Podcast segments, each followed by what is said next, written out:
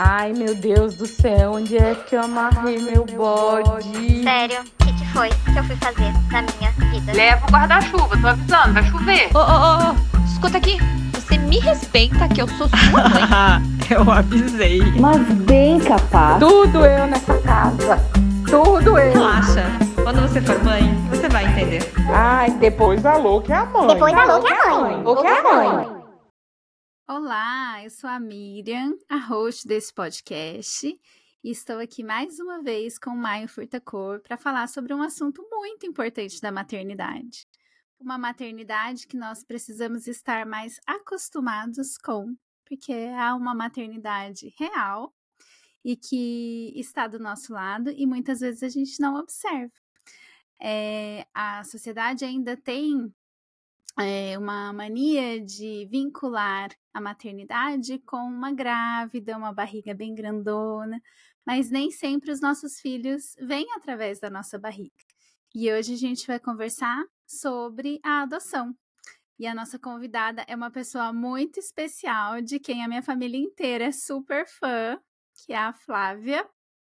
A Flávia é atriz, apresentadora e tem um podcast maravilhoso que é o da Fafa Conta em que ela conta histórias para crianças de um jeito é, muito instigante e apaixonante.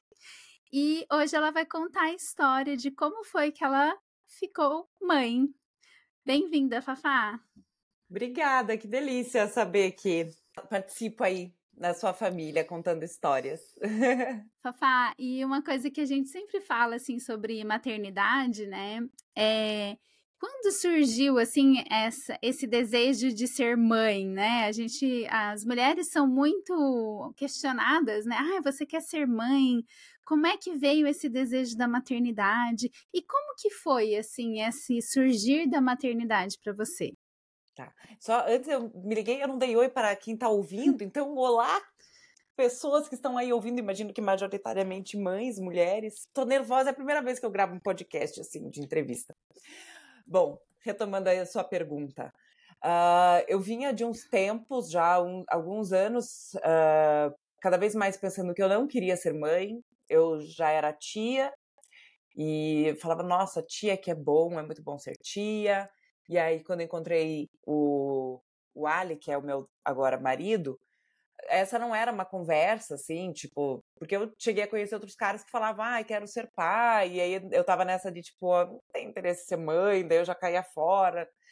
E, e com a Ali isso nunca foi um assunto, então para ele também não era um desejo que ele tinha.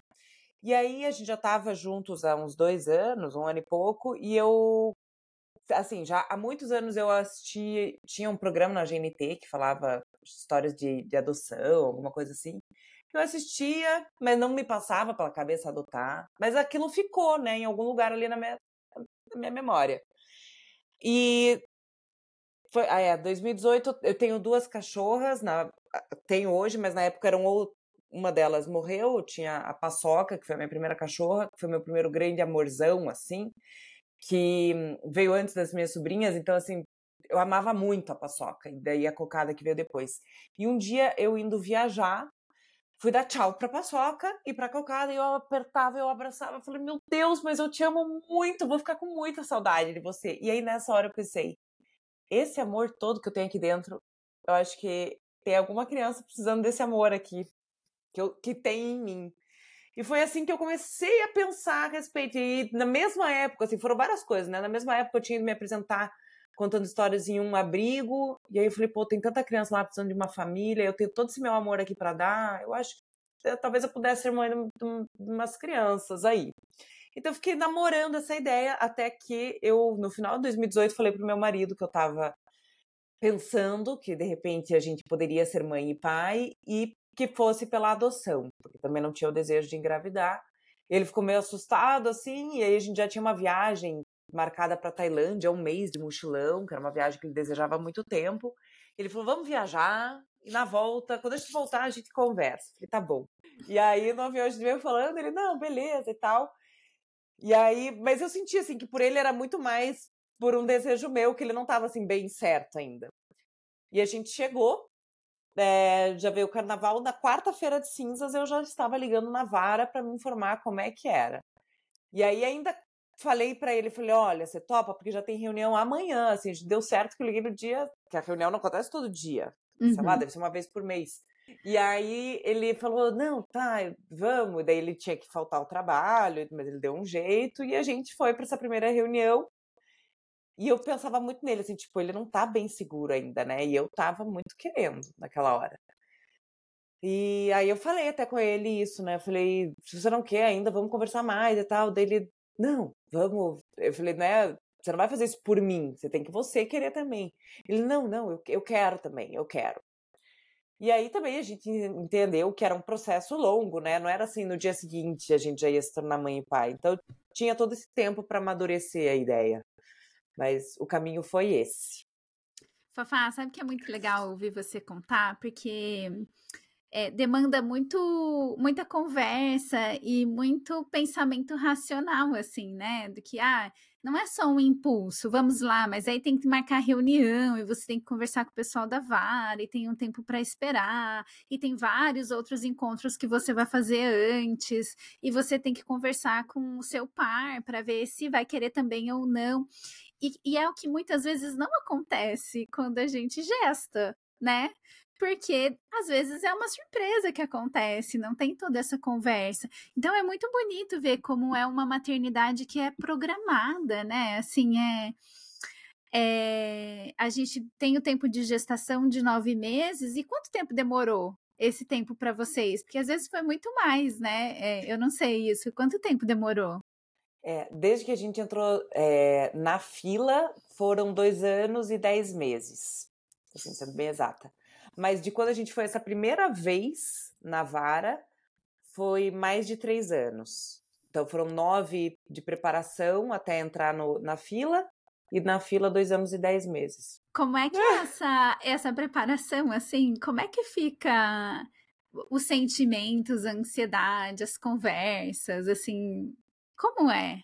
É, passa por muitos, é, pelo menos para mim, né? Passei por muitos, muitas fases diferentes. Assim, então, num primeiro momento, tinha uma ansiedade muito grande, porque eu sempre fui assim, deu, deu os cinco minutos e eu vou lá e faço, assim, tipo, ah, tô um tempo pensando, corto não corto o cabelo. Ah, aí, assim, é meia-noite, deu vontade de cortar o cabelo, eu pego a tesoura, vou e corto. Ou, assim, se é no meio do dia, eu vou arranjar um cabeleireiro que esteja disponível e eu vou cortar, porque me deu os cinco minutos. Então a adoção foi isso, me deu em cinco minutos. Eu quero, mas eu quero agora essa criança, entendeu? Então, só que não era. Assim, Uhum. se- poderia ter no dia seguinte uma criança, se a gente topasse grupos de três, quatro irmãos, ou se a gente topasse adotar ah, adolescentes, ou crianças com síndromes ou, ou deficiências mais graves, né, com deficiência. Então, e aí a gente tinha algumas limitações com relação a isso. Mas eu tava com esses cinco minutos, assim, tipo, eu quero pra amanhã, tô querendo e tal. Aí passou pela fase do vamos aproveitar enquanto essas crianças não chegam, vou dormir até tarde, vamos viajar, vamos fazer isso, vamos fazer aquilo. Aí chegou num momento assim, ai, a vida tá tão boa, tô achando que nem quero mais. Porque Uhum. tá tudo tão sossegado, gente. Tá... Pra que, que a gente vai arranjar pra cabeça? E aí, eu fazendo terapia, eu falei isso pra minha psicóloga. Falei, ah, ele preciso reconversar, não sei mais se eu quero. E aí, a... só que ficou sempre no precisamos conversar porque tinha outras demandas surgindo no meio do caminho. Então, essa foi ficando pra depois. E aí, não deu tempo de conversar com a psicóloga. Quando ligaram da vara, eu nem lembrei que eu tava repensando se eu queria mesmo ser mãe ou não. Na hora que me ligaram, eu só veio a emoção. Eu falei, meu Deus, meu Deus, chegou nessa vez, a gente esperou tanto. Ai, que bom, que bom, que bom. Mas a preparação, assim, tô falando, né, de como eu senti, do que foi pensado. Agora, de preparação, tem realmente, tem alguns encontros é, em reuniões que são obrigatórios, então tem um curso obrigatório, cada comarca faz de um jeito, não tem uma padronização, mas aqui em Curitiba acho que era uma semana, se não me engano. É, e depois tem alguns encontros, também tinha que ter presença em 10 encontros em grupos uh, de preparação. E a gente gostou super de participar desse grupo da HACO, é, todos voluntários e tal. A gente continuou participando mesmo sem ter obrigação, Uhum. porque sempre trazia um assunto pertinente à adoção ou à maternidade e paternidade. É, então é muito legal, assim, porque você, a gente entra muito sem noção do que é a, a adoção. Então eles trazem muitas situações que podem acontecer, que são muito comuns dentro de uma adoção, então te põe para pensar em várias situações, tá? E se acontecer essa situação? E se for assim? Se for assado? Então você vai refletindo sobre aquilo. Mas, mesmo com toda essa preparação, quando a coisa acontece, você fala, cara, não estava preparado, era nada. Imagine se, imagine se não tivesse preparado. Se a gente se preparou, tá assim. Então, assim, você falou, né, da diferença entre a, a, as conversas quando você vai adotar e as conversas de preparação quando você vai para uma gravidez, uma, uma maternidade biológica. De fato, eh, se fala muito, assim, que da adoção a gente se prepara muito mais, de forma geral, Uhum. para pensar, né, o que é ter uma criança. E mesmo assim, sabia de nada inocente. Eu tenho uma amiga que acabou de. O bebê acabou de nascer e ela falou assim: Ai, Miriam, eu me preparei tanto, eu li tudo, vários livros. Eu só esqueci de contar na equação que vinha outra pessoa com né, personalidade, com desejos. É um ser humano ali. E aí não encaixa daquele jeito que eu planejei, né? Porque não é uma equação fixa, assim.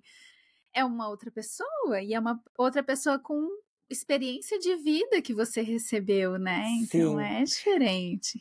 Fora que, assim, na teoria, né, você tá num momento que você não tá sendo exigida. Então você fala assim, ah, é difícil. Tem situações em que a criança vai, vai te testar, ou vai fazer isso, vai fazer aquilo. Mas você tá na paz, entendeu? Por mais que você tenha, claro, a gente tem esse perrengue do dia a dia. Eu ainda passei por um tratamento de depressão enquanto estava na espera. Não tinha a ver com a adoção. É, mas você não tá sendo exigida o tempo todo no seu limite de paciência, do que você consegue de gerenciar e tal. Então, a hora que você tá ali na teoria, ah, aí você fala, não, é só amor, tem que dar amor, tem que, tem que ser compreensivo, tem que olhar e pensar, é uma criança, que tá agindo com uma criança, ah, é, claro, isso, nossa, meu Deus, e as pessoas devolvem, que absurdo. Daí, corta para chegar as crianças, você tá ali, tipo, o que, que eu fiz na minha vida? Tá um caos, tá enlouquecendo, e a criança tá te exigindo, e você fala, não tenho de onde tirar o que você tá me pedindo, porque eu não sei. Aí você fala, na teoria, quando você tá num, num outro estado mental e emocional, é uma coisa, mas a hora. Então, assim, por mais que se prepare, por mais que a criança venha bem como você imaginou, que dificilmente é, você não vai estar do jeito que você era quando você estava se preparando. E não tem Sim. nada que consiga te preparar pra real. Papai, nesse sentido, como é que foi a primeira noite em casa com as crianças? Você conseguiu dormir bem? Porque eu não dormi com a primeira.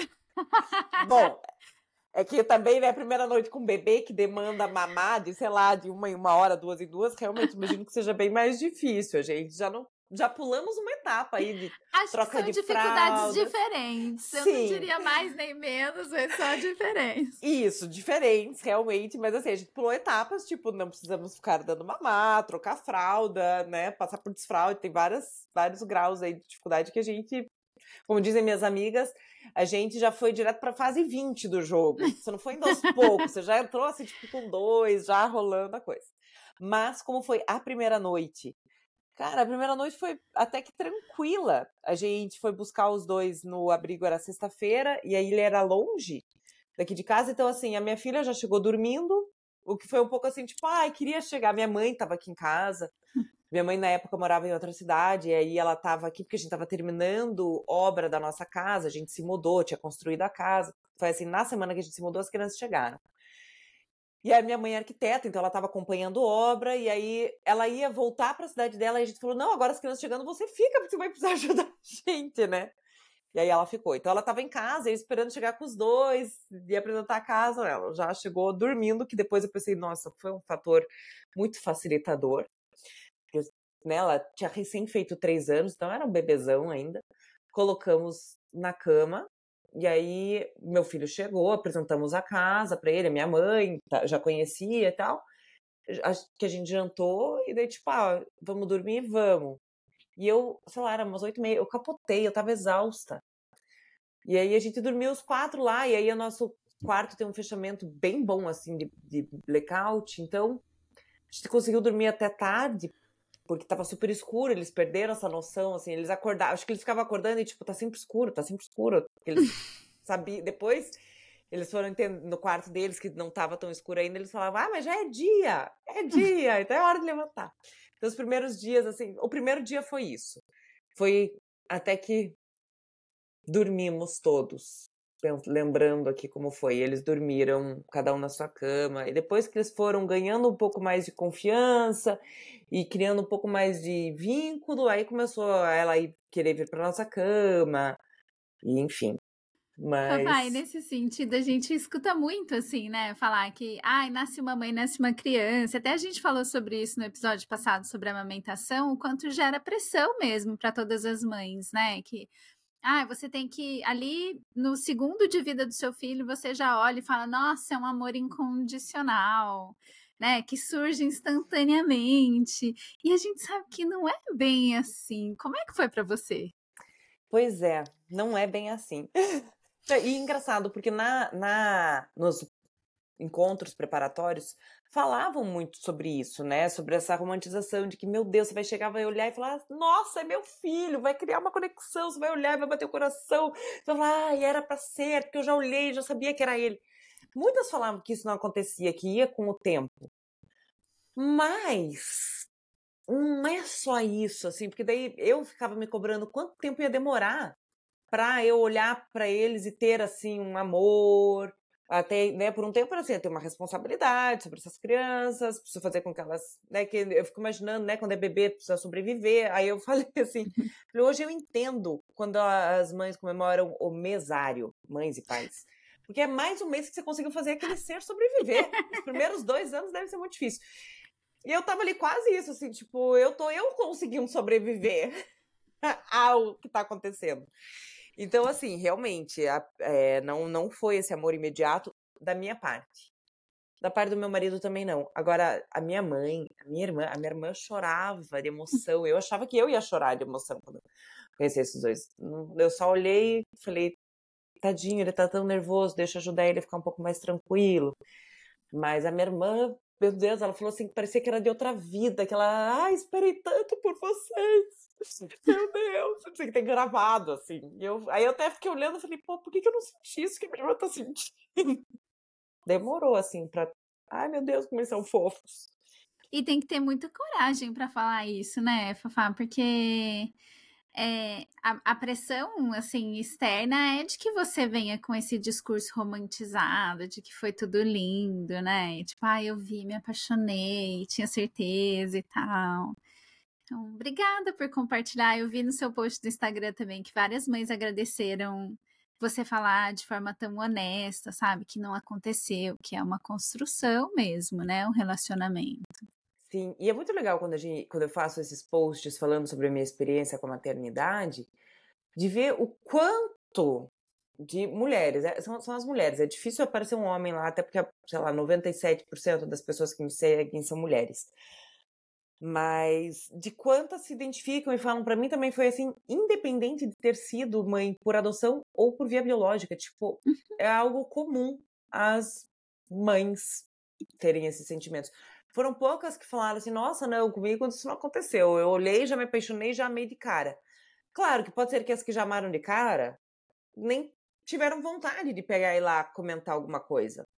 Então, mas uma ou outra comentou isso. E eu fico até imaginando que talvez para as que já tenham amado logo de cara, ver esses relatos sou uma coisa assim tão absurda, tipo, como assim? Que, que, que, você está falando? Mas eu acho que quanto mais pessoas falarem sobre o assunto, mais elas, outras pessoas vão entender que, ah, não é que ela é uma pessoa horrorosa, que não tem amor no coração, ou que, sabe, é uma péssima mãe. É porque é algo que é comum, só que não é falado. Então, a partir do momento que mais for mais falado, mais espaço a gente vai ter para falar e para ser acolhida e para também não ficar se sentindo um ser horrível, e eu até acho que isso é, facilita um pouco, né? Porque quantas pessoas vão até o abrigo ou vão até a reunião e aí, no primeiro encontro com, a, com as crianças, falam: Nossa, mas eu não me apaixonei. Nossa, mas não veio o amor. Então, talvez não é para mim. Então, eu não, não, vou, não vou continuar nesse caminho. porque não bateu, né? E na verdade não é assim, né? Sim. É, como na preparação eles falam sobre, quer dizer, pelo menos na nossa, né? Não sei como são em outros lugares. Então eu já estava esperando que poderia não acontecer. E, ok, eu, eu esperava que teria, mas não aconteceu. Não isso não foi uma coisa que me deu incômodo, assim, sabe? É, me achei. é, me trouxe um pouco. Não sei se incômodo a palavra, mas quando eu vi a minha irmã se aproximando deles e chorando de emoção, eu fiquei, poxa, ela sentiu e eu não. Mas, enfim, nesse momento eu ainda não estava me cobrando sentir algo. Agora, por ser pouco falada da vontade de devolver, né, que seria um segundo abandono dentro de uma adoção, quando se fala sobre devolução, fala sempre sobre a pessoa horrorosa que devolveu, e você fala assim, meu Deus, mas que absurdo, essa pessoa é um monstro.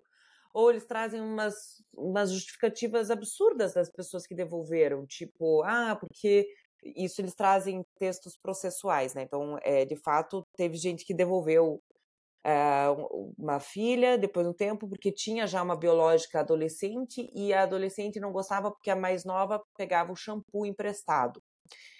Sabe? Aí você fala, cara, isso, não, isso aí é absurdo. Como é que uma pessoa faz? Não consigo nem pôr em palavras, sabe? Uhum. Ou, ah, porque o meu marido começou, só queria saber da, da minha filha, então um dia o marido chegou, a criança não estava mais lá. A mulher devolveu sozinha. Então tem uns casos que você fala, cara, isso aqui é muito, muito, muito absurdo. Mas não tem nenhum caso que fale assim, eles sentiram que não iam dar conta, mudou a vida de um jeito absurdo, que estava muito difícil. Eu, em alguns momentos, eu falava, eu acho que eu me enganei, acho que isso aqui não é para mim. Eu, eu, eu, não, eu acho que no fundo, então eu não, não, não quero ser mãe. Porque, meu Deus, tá muito difícil, eu não quero que a minha vida seja isso agora. E as pessoas falavam, calma, você vai se acostumar. Que se acostumar? Eu não quero me acostumar. Me acostumar com o que tá ruim, porque naquele momento tava tudo ruim.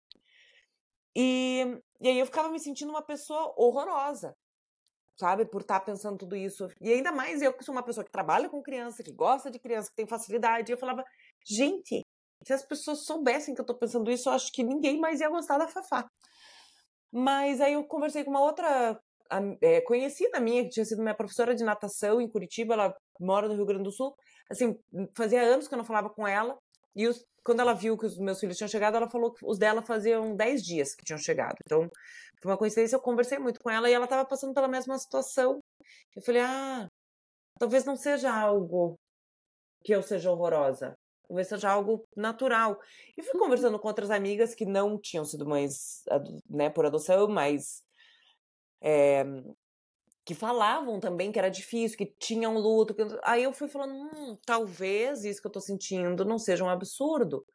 Talvez seja algo natural dentro do, do, processo de vinculação, porque muda muita coisa, mas que em algum momento isso aqui vai passar. Só que também fui pedir ajuda para psiquiatra, voltei para psiquiatra com medicação. O psiquiatra, né, falou: "Vamos te dar uma medicação que te ajude a transformar esse momento mais prazeroso, porque eu só tava conseguindo ver a parte ruim, eu não tinha. Qual que é a parte gostosa? Não tem parte gostosa, gente. Parte gostosa era que eles estão dormindo. Não tem, não, mas e quando chega, não, não tem, não acho gostoso, não tô achando bom.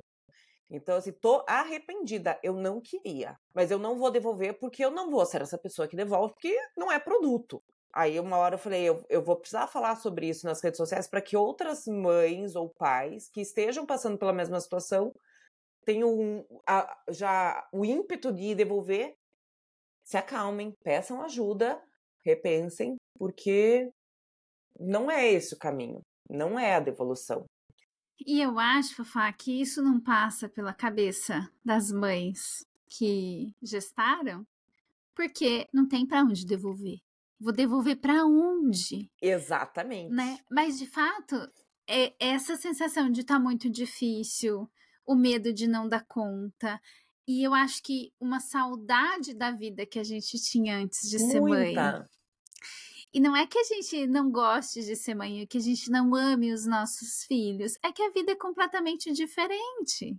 Uhum. E tudo bem, é isso, é uma vida diferente, não é uma vida melhor ou pior, é difícil, tem desafios, né? Mas talvez a gente enfrentasse outros desafios sem ser mãe, né? Talvez desafios é, em outros aspectos da vida. E, e eu acho que falar sobre isso traz conforto mesmo para muita gente, para que a gente possa conversar, né? E falar, poxa, tá difícil mesmo, como é que a gente vai fazer para ficar um pouco mais fácil para todo mundo? Né, para tirar essa coisa de, ah, é a mãe ruim que tá falando isso, é a... eu eu fico um dos meus mantras é a mãe suficientemente boa de Winnicott. Quando tá muito pesado para mim, eu fico pensando, eu preciso ser só suficientemente boa.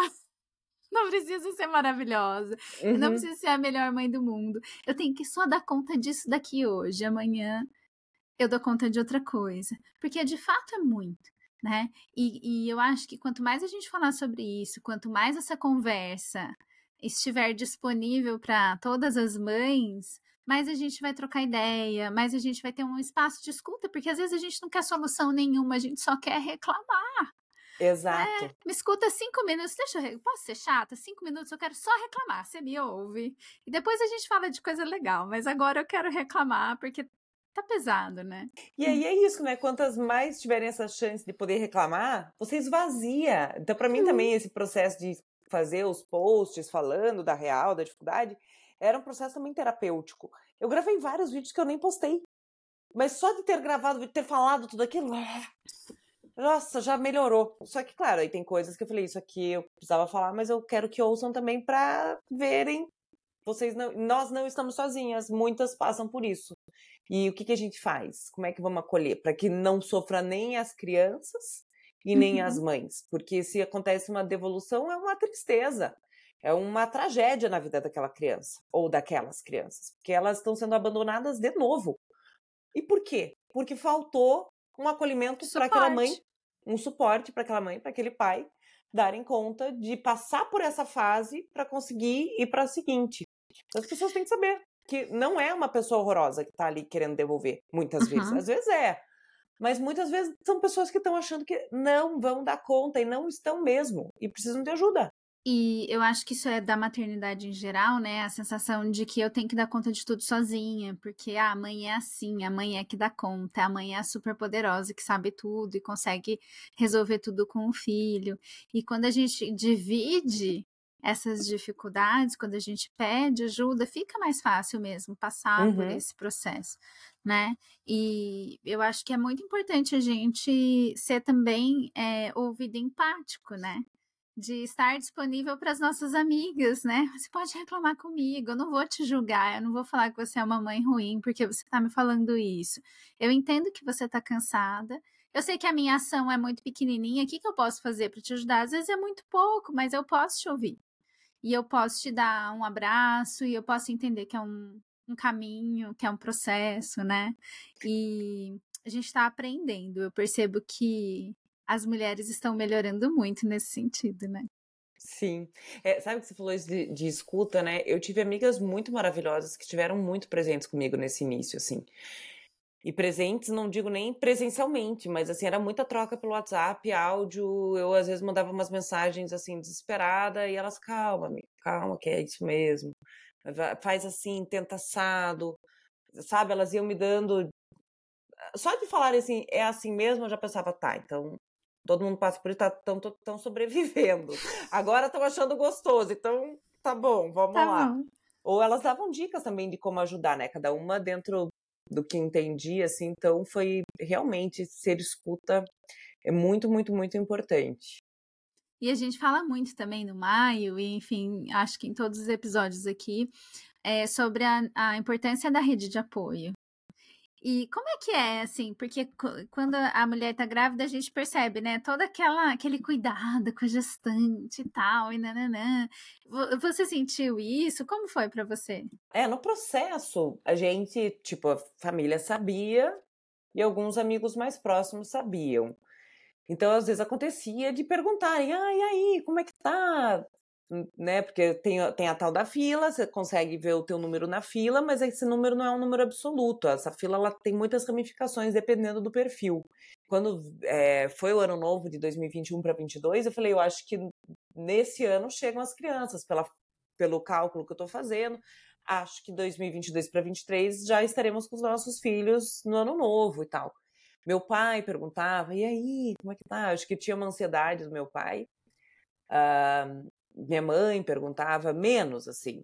Meu pai, da, da família, meu pai era quem mais perguntava, mas era isso, era essa curiosidade de saber quando chegam. Quando chegaram, aí é, foi, foi isso, assim, as amigas muito disponíveis para escuta, para trocar, para me acalmar. Ah, a família muito aberta para já acolher os novos membros da família, assim. Ah, já foi, foi incrível. A minhas, as minhas sobrinhas e os meus filhos, na hora, tipo, a prima desde que nasceu, entendeu? É minha prima, é minha prima. Já estavam ali se amando e se odiando como primos, porque daí tem os arranca-rabo, briga e tal. Bem normal. Bem Então, como primo. bem como primos, assim, mas foi muito legal de ver, porque já na primeira eles já, sabe, assim, ah, foi muito legal.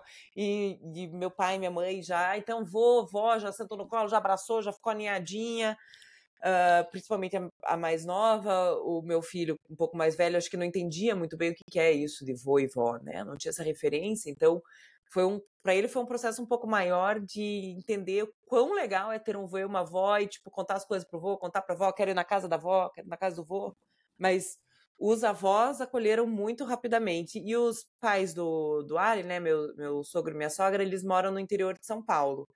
Então conheceram num primeiro momento por vídeo, mas também ficaram emocionados, ficaram super felizes. Então isso foi muito legal, a família assim. E na semana que que a gente foi conhecê-los, eles vieram para casa muito rápido, assim, foi uma foi 10 dias entre o telefone ter tocado e eles virem para casa. A gente foi visitá-los três vezes, na quarta a gente já trouxe para casa e aqui já ficaram. Então, quando a gente soube que, sei lá, era quarta-feira, eu já sabia que na sexta eles viriam para casa, na quarta-feira minha irmã já me ligou e falou: Ó, já fiz uma. Minha irmã tava empolgadíssima. Ela assumiu a tia, assim, e a minha irmã, com uma amiga nossa, que é amiga do Ali, se organizaram para fazer um chá de boas-vindas para as crianças. Só que quando elas começaram a organizar o chá, ainda não estava programada a vinda das crianças. A gente não sabia ainda quando eles viriam e a gente programou o chá para um sábado, dia 3 de setembro. E na- durante a semana descobrimos que naquele sábado as crianças já estariam com a gente. Então, de repente, aquele chá vira uma coisa família. Levem crianças, né? O- os dois estarão lá. Por favor, não tirem fotos. Não pode foto dele na- Uhum. deles nas redes sociais e tal, por segurança. e tal. Mas assim, a gente recebeu sacoladas de roupa, principalmente para ela, porque a maioria das minhas amigas são mães de meninas. Eles vieram com, com coisas da, com roupas e tal do abrigo. Al- Algumas crianças não, só chegam com a roupa do corpo. Então eles já chegaram com algumas coisas. E aí deram brinquedos. Então, assim, quando eles chegaram, minha, minha tia estava se desfazendo de umas camas. Então veio, vieram duas camas de solteiro, com lençol, com, sabe, assim. Rola um mutirão e quando você vê, você fala, meu, já temos praticamente tudo aqui que a gente precisava. Então foi, foi, foi legal, assim, o acolhimento da família, dos amigos. A gente ouve relatos, né, de ai, preconceito, tem isso, aquilo, não, não rolou. As tias, por parte de pai, que são bem tradicionais, assim. Então tem uma tia que é a tia que faz a toalha bordada com os nomes. Essa tia mandou bordada, né, as toalhas com os nomes. A outra é a tia que borda quadrinhos dizendo tá, é, que tem um desenho e aí tem o nome da criança, tem o peso e a altura com que nasceu. Aí deles, para eles ela fez diferente. Não, então eu fiz um quadrinho com um menino, uma menina, e o dia que eles chegaram em casa. Então, foi, sabe, mantiveram as tradições, assim, o que eu achei muito legal também. Muito então lindo. foi, foi bem, bem bonito mesmo. Muito legal. Fafá, você falou da fila. E eu tava lendo, né? E, e a demanda maior é por meninas até dois anos de idade, né? Agora diminuiu? Na, Eu- na nossa época era até três anos, pelo que eu me lembro, assim. É, o que eu li foi Mas- isso, meninas até dois anos de idade, o que é muito difícil, né? Porque tem todo um processo, você entender que aquela família não consegue cuidar daquela criança, para a criança ir de fato para adoção, é, demora, porque você tem que ter certeza absoluta que aquela família não consegue. Né? Exato. Porque o objetivo primordial é que a criança fique com a família, e depois que ela passa por esse processo todo. Então, vai muito tempo, e daí as crianças chegam um pouco mais velhas, e aí as, a- as dificuldades começam, né? E como que Exato. foi, assim, é, a, a tomada de decisão para vocês? O que, que X colocar nessa lista de características, assim? Essa lista é um horror, vou te falar, porque você se sente assim, escolhendo é, tipo produto no mercado mesmo, o que, que a gente aceita e o que, que a gente não aceita. Ah, é muito ruim. Mas essa, é, a gente só faz essa.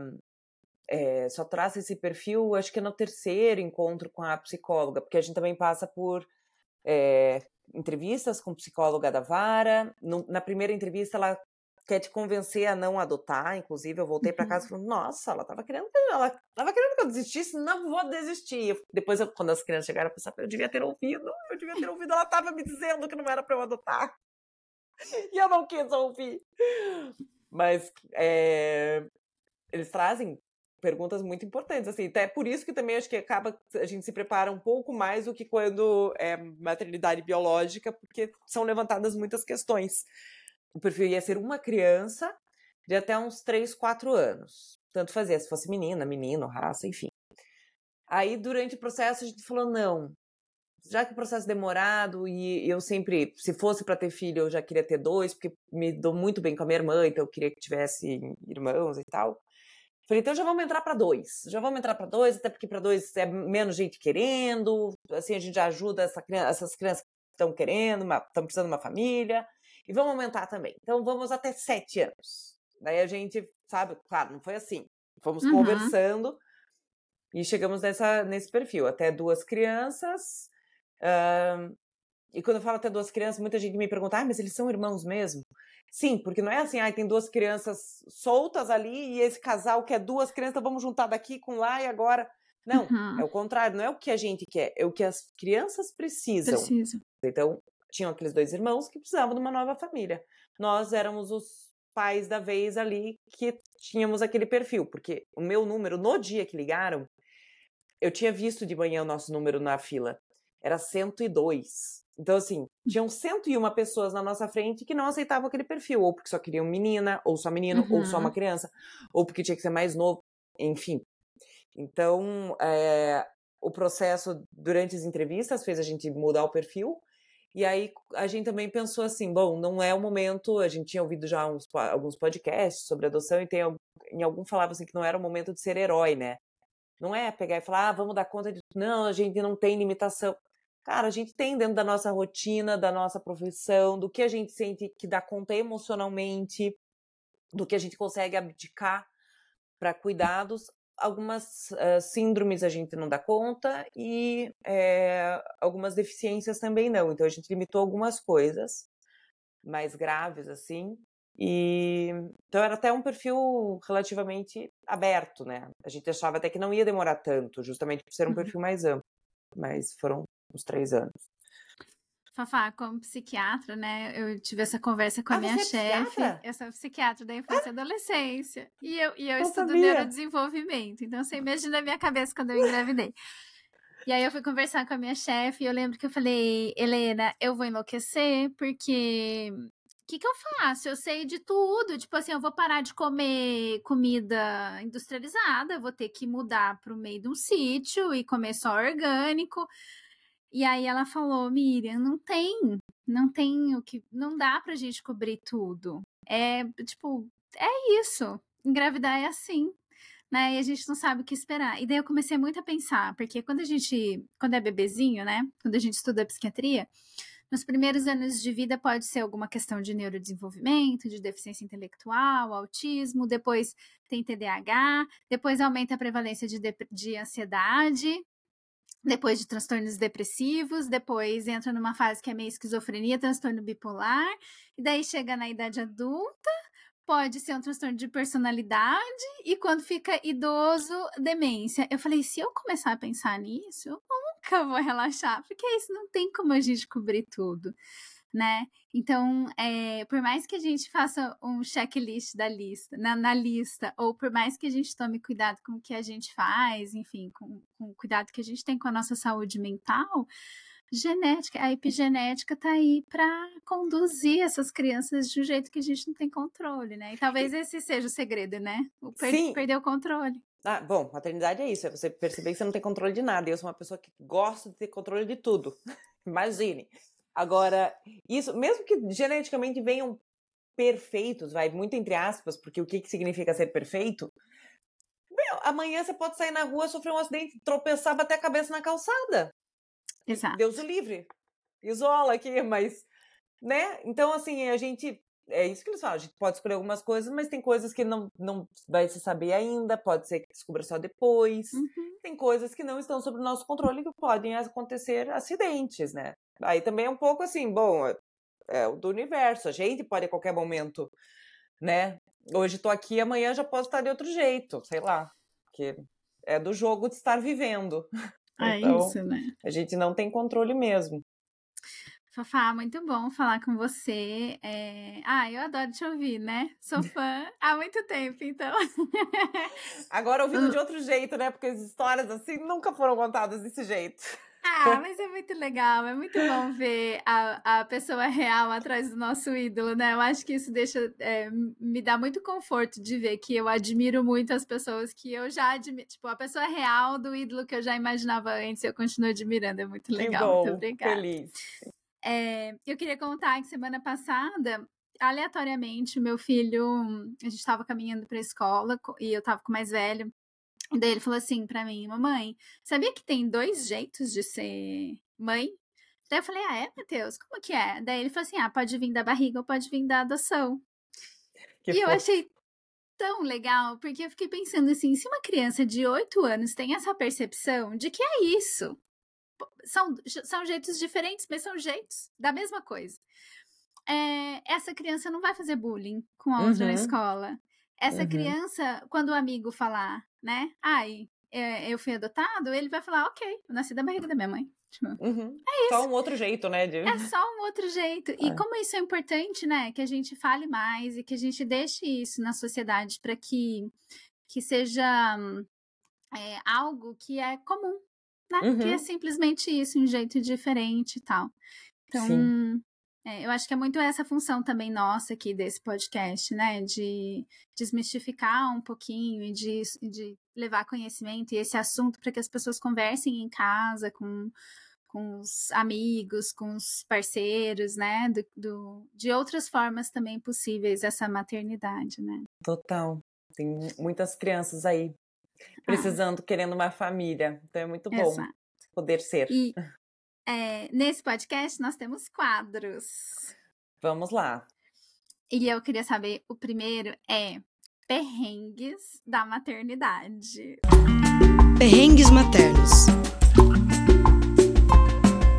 Me conta um ou mais, se você quiser. Olha, os, os nossos perrengues têm sido os mais básicos mesmo.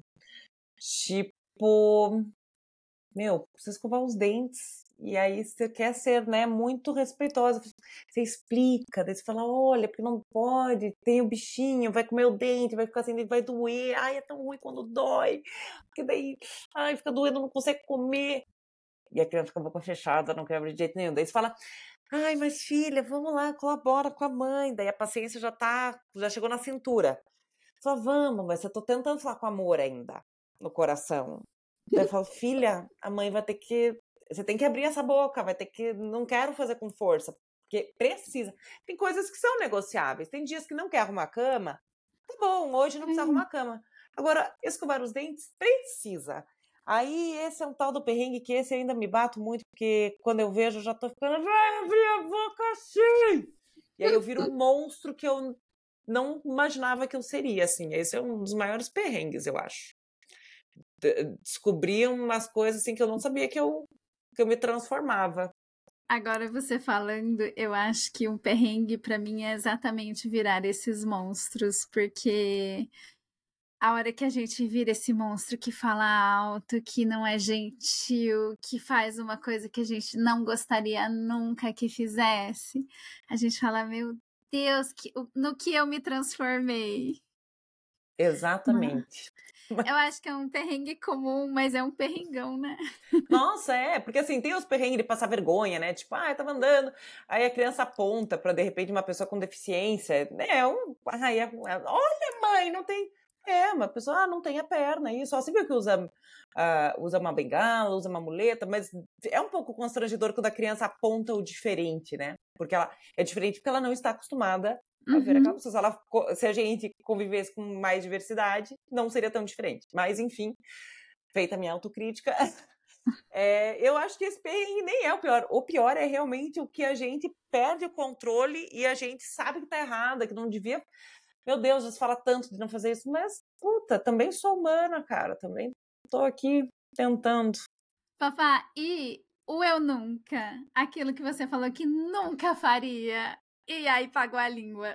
Eu nunca. Eu nunca. Eu nunca.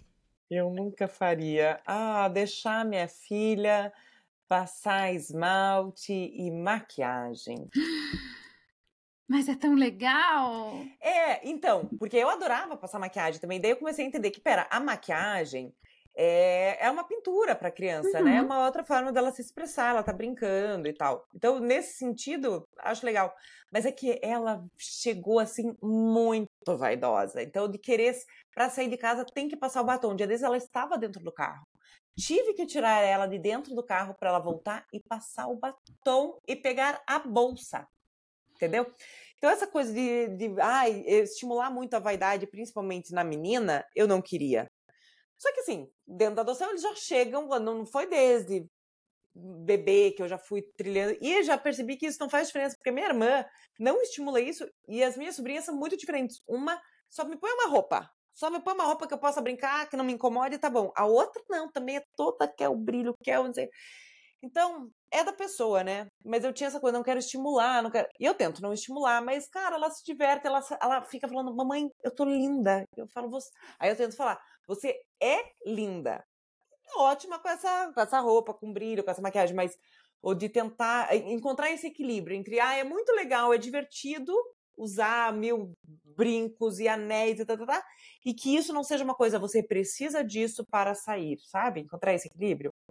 Então, aí eu pego a minha irmã, quando chegou o Natal, aí ela falou, ah, o que vai dar de presente? Eu falei, ah, ela adora brilho, anel, brinco tal, eu não quero eu a pessoa que estimule, dá você. Aí eu falei pra minha irmã, dê você que daí não sou eu que tô dando o esmalte. Tá. Aí depois eu pensei, puta, a guria gostou tanto, sabe o que na próxima eu vou dar. Daí quando foi o aniversário, dei anéis, dei brincos, porque daí eu brincando que ela mais gosta. Então, mas cuspi Ah, na testa. Ah, é isso, né? Eu acho que. Eu não sei se eu já contei isso aqui, mas é, eu sempre achava que eu ia ser a mãe é, liberal, assim, ah, e eu, né, estudo diversidade, eu tenho que ser aqui, aquela que aceita e tal. E foi um pouco difícil para mim quando o, o meu mais novo quis pintar a unha, por exemplo. Né? E eu fiquei um tanto preocupada, como é que vai ser isso? Mesmo aqui na Suécia, que isso é uma coisa comum, a gente vê as crianças. E aí foi muito dessa coisa de tá, perceber que é uma brincadeira, que, né, para ele é lúdico e tal. E aí é, é dele ir pra escola com unha pintada, é, de mexer nas minhas maquiagens, com, né, e, e deixar isso livre. E é muito legal ver essa construção mesmo da individualidade, né? Então, um filho, ele gosta de cheirar, porque ele acha cheiroso, ele adora glitter e tal, nanana. e o outro gosta das cores, então ele vai mexer nas minhas coisas muito mais para testar, para misturar a cor e tal. E, mas, é, de novo, o dedinho deles apontando, né, pro que a gente não queria olhar, mas que Uhum. né, precisa. Mas sabe que isso de pintar a unha? Meu filho, como ele já chegou com seis anos, ele tinha muito essa coisa de coisa de menino, coisa de menina. Nossa, mas o pai tem uma camiseta rosa.